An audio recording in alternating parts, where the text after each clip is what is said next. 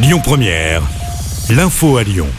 Bonjour Rémi, bonjour Jam et bonjour à tous. À la une de l'actualité à Lyon, le retour au calme dans le quartier de la Duchère, où trois policiers de la BAC ont été visés hier soir par des coups de feu. Ils surveillaient un trafic de drogue vers 19h lorsqu'ils ont essuyé plusieurs tirs. Aucun agent n'a été blessé. Le quartier de la Duchère a été bouclé et le raid a été mobilisé en renfort. Le ou les tireurs sont toujours recherchés aujourd'hui. Une enquête a été ouverte pour tentative d'homicide. Le maire de Lyon, Grégory Doucet, s'est rendu sur place dans la soirée. Il dénonce des faits extrêmement graves. Dans l'actualité également, la fin de l'intervention aux Ardillas dans le Beaujolais. Le forcené retranché à son domicile depuis hier soir a été interpellé dans la matinée. Hier, il avait tiré sur des gendarmes sans faire de blessés. Tout serait en fait partie d'un différent familial d'après le progrès.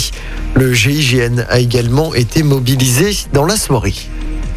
Un appel à témoins lancé après la mort d'un cycliste hier matin dans le 5e arrondissement de Lyon. La victime, âgée d'une cinquantaine d'années, a chuté avant d'être mortellement écrasée par deux voitures.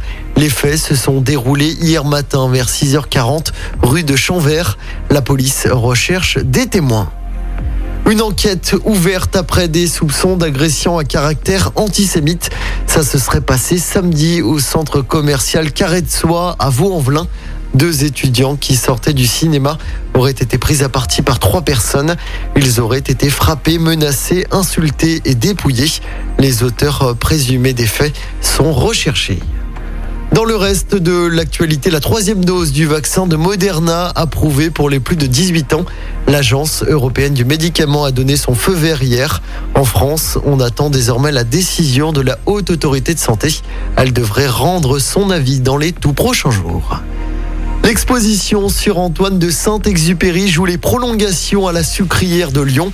Cette exposition événement devait se terminer initialement le 7 novembre, mais finalement elle sera encore visible jusqu'au 16 janvier prochain. L'annonce a été faite hier par les organisateurs. Une bonne nouvelle hein, pour ceux qui ne l'auraient pas encore découverte. Et puis en football, l'équipe de France féminine affronte le Kazakhstan tout à l'heure. C'est un match de qualif à la prochaine Coupe du Monde. Le coup d'envoi sera donné à 17h. Les Bleus sont pour l'instant premières de leur groupe.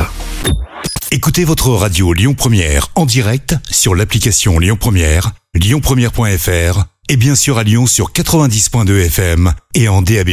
Lyon Première